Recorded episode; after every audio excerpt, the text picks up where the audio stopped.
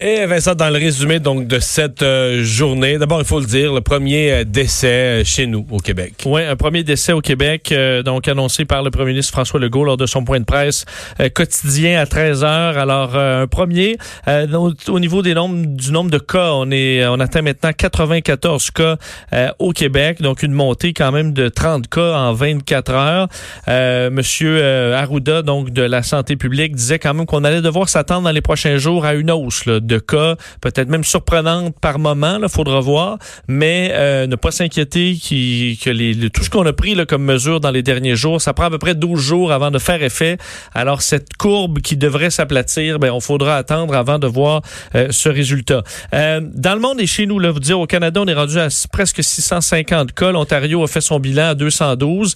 Il y a la Colombie-Britannique qui vient tout juste, je viens de voir tomber de la manchette, de déclarer l'état d'urgence je dois avouer que ça paraît un peu. Ils sont vraiment les, derniers plus tard. Les derniers. Puis Avec le nombre de cas. C'est ceux qui ont le plus de. En propre prorata de la population, le pire bilan, plus grand nombre de cas, plus de décès. Hausse la plus rapide aussi dans les derniers jours. Là, vraiment, la situation s'est détériorée en Colombie-Britannique. Je sais pas comment eux ont pu attendre aujourd'hui pour déclarer l'état d'urgence que l'Ontario, le Québec, bien avant, euh, même l'Alberta, en tout cas. Et euh, évidemment, dans le monde, la situation est particulièrement critique. En fait, est pas partie, totalement critique en Europe. 216 euh, 000 cas dans le monde, mais l'Europe est encore le point le plus chaud, euh, avec l'Italie là qui vient d'ajouter 4200 cas et pratiquement 500 morts en 24 heures. Alors ça, c'est la statistique la plus effrayante aujourd'hui. Euh, L'Iran, 150 morts. L'Espagne, 105. Alors c'est les pays où vraiment les morts s'accumulent euh, depuis. D'ailleurs, il y a plus. On, on, a ça a basculé aujourd'hui. On voyait venir ça, mais maintenant, il y a plus de morts dans l'Europe qu'il y en a eu euh, dans toute la pandémie en Chine lors de son passage en Chine. Absolument. Et en Italie, il y a plus de morts par jour qu'au plus, euh, plus, fort de la, Chine. oui, oui, oui, oui, En Chine.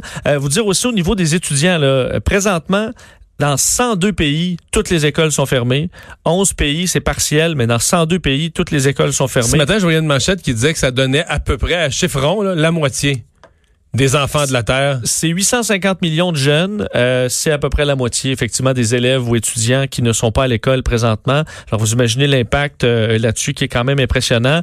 Euh, vous rappelez qu'on a fermé, donc, la on annonce la fermeture de la frontière canado-américaine euh, pour les voyages euh, qui ne sont pas essentiels. Alors, sachez-le, si vous aviez des petites vacances aux États-Unis, oubliez ça jusqu'à nouvel ordre. Et la bourse est encore une fois en chute, en chute libre aujourd'hui. Moins 9% au Dow Jones, moins presque de moins 9 au TSX le Dow Jones fait une remontée de fin de séance. Il est à ah. moins 6. Bon, tu vois, le TSX, non, parce que je viens de vérifier quelques secondes, c'était encore moins 9% Alors, il faudra voir avec le prix du pétrole euh, ben, canadien qui a chuté autour de 10 À des prix ridicules. Euh, merci, euh, Vincent. Je vous rappelle, donc, dans quelques instants, à partir de 16 heures, on joint les antennes de Cube Radio et de LCN.